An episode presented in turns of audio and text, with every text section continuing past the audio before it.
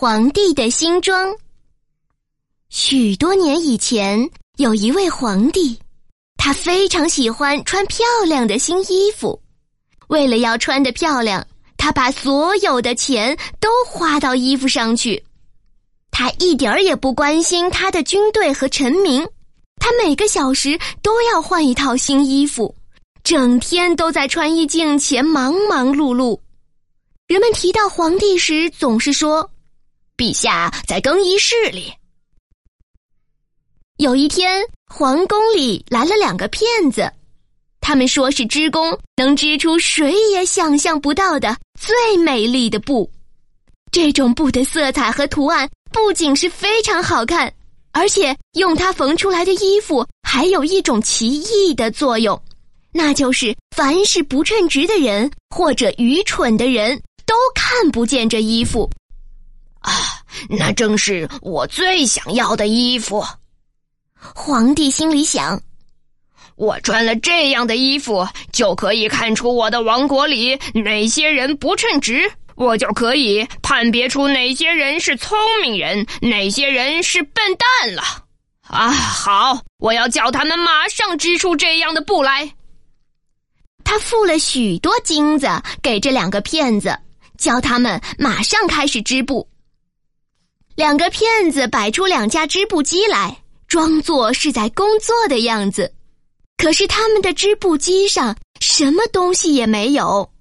他们不断的请求皇帝发一些最好的金丝和银丝给他们，把这些东西都装进自己的腰包，却假装在那两架空空的织布机上忙碌的工作，一直忙到深夜。过了些天，皇帝很想看看布料。织的怎么样了？但是他又担心自己看不见，被验出是愚蠢的人，于是他就派出他最信任的老臣去查看，因为这个老臣是公认的聪明人。老臣来到两个骗子的织布机前，啊，您看这段布美不美？两个骗子问，他们指着一些美丽的花纹做了一些解释。事实上，织布机上什么也没有，并不愚蠢呐。这位老臣想，这大概是因为我不配担当现在这样好的官职吧。这也真够滑稽，但是我绝不能让人看出来。因此，他就把他完全没有看见的布称赞了一番。并说他非常喜欢这些美丽的颜色和巧妙的花纹。啊，是的，那真是太美了。他回去对皇帝说：“城里所有的人都在谈论这美丽的布料。当这布还在织的时候，皇帝很想亲自去看一次。他选了一群特别圈定的随员。”其中包括已经去看过的那位诚实的老臣，他就到那两个狡猾的骗子织布的地方去了。这两个家伙正以全副精神织布，但是一根线的影子也看不见。您看这不漂亮吗？那位诚实的老臣说：“陛下，请看，多么美丽的花纹！”多么美丽的色彩！他们指着那架空空的织布机，因为他们以为别人一定会看得见布料的。这是怎么一回事呢？皇帝心里想：我什么也没有看见，这真是荒唐！难道我是一个愚蠢的人吗？难道我不配做皇帝吗？啊！这真是我从来没有碰见过的一件最可怕的事情。啊，它真是美极了。皇帝说：“我表示十二分的满意。”于是他点头表示满意。他装作很仔细的看着织布机的样子，因为他不愿意说出他什么也没有看见。跟他来的全体随员也仔细的看了又看，可是他们也没有看出更多的东西。不过他们也照着皇帝的话说：“啊，真是美极了。”他们建议皇帝用这种新奇的、美丽的布料做成衣服，穿上这衣服，亲自去参加快要举行的游行大典。真美丽，真精致，真是好极了！每个人都随声附和着。在游行大典举行的前一晚上，这两个骗子整夜不睡，点起六支蜡烛。他们在赶夜工，要完成皇帝的新衣。他们装作把布料从织布机上取下来，用两把大剪刀在空中裁了一阵子，同时又用没有穿线的针缝了一通。最后，他们齐声说：“啊，请看，新衣服缝好了。”第二天早晨，皇帝派他的最高贵的骑士们来取他的新衣服。这两个骗子每人举起一只手，好像他们拿着一件什么东西似的。他们说：“看吧，啊，这是裤子，这是袍子，这是外衣。这衣服轻柔的像蜘蛛网一样。”穿着它的人会觉得好像身上没有什么东西似的啊！这也正是这衣服的妙处，一点儿也不错。所有的骑士们都说，可是他们什么也没有看见，因为实际上什么东西也没有。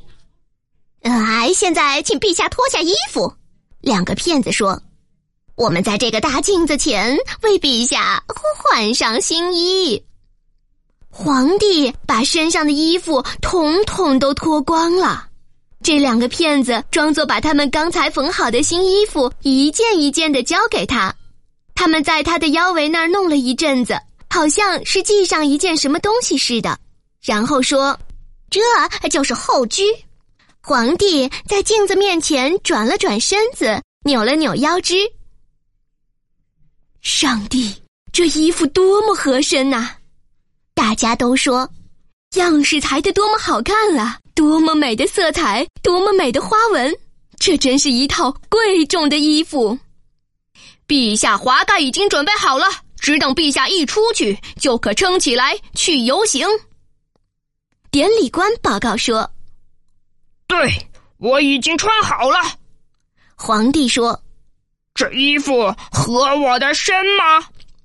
于是他又在镜子面前。把身子转动了一下，他叫大家看出他在认真的欣赏他的美丽的服装，他要叫大家看出他在认真的欣赏他美丽的服装。那些将要拖着后裾的内臣们都把手在地上东摸西摸，好像他们真的在拾起后裾似的。他们开步走，手中托着空气。他们不敢让人瞧出，他们实在什么东西也没有看见。就这样，皇帝就在那个华丽的华盖下游行起来。站在街上和窗子里的人都说：“你看，陛下的新装真是漂亮。他上衣下面的后裾是多么美丽，衣服多么合身。谁也不愿意让人知道自己看不见什么东西，因为这样。”就会暴露自己是愚蠢的。皇帝所有的衣服从来没有得到这样普遍的称赞，可是他什么衣服也没有穿呀！一个小孩子叫出声来：“上帝哟，你听这个天真的声音！”他爸爸说。于是大家把这孩子讲的话私自低声的传播开来。他并没有穿什么衣服。有一个小孩子说：“他并没有穿什么衣服呀。”哇，他实在是没有穿什么衣服呀！最后，所有的老百姓都说：“皇帝的心开始发抖，他似乎觉得老百姓所讲的话是对的。不过，他自己心里却这样想：无论如何，我必须把这游行大典举行完毕。”因此。他摆出一副更骄傲的架势，他的内臣们跟在他后面走，手中托着一个并不存在的后居。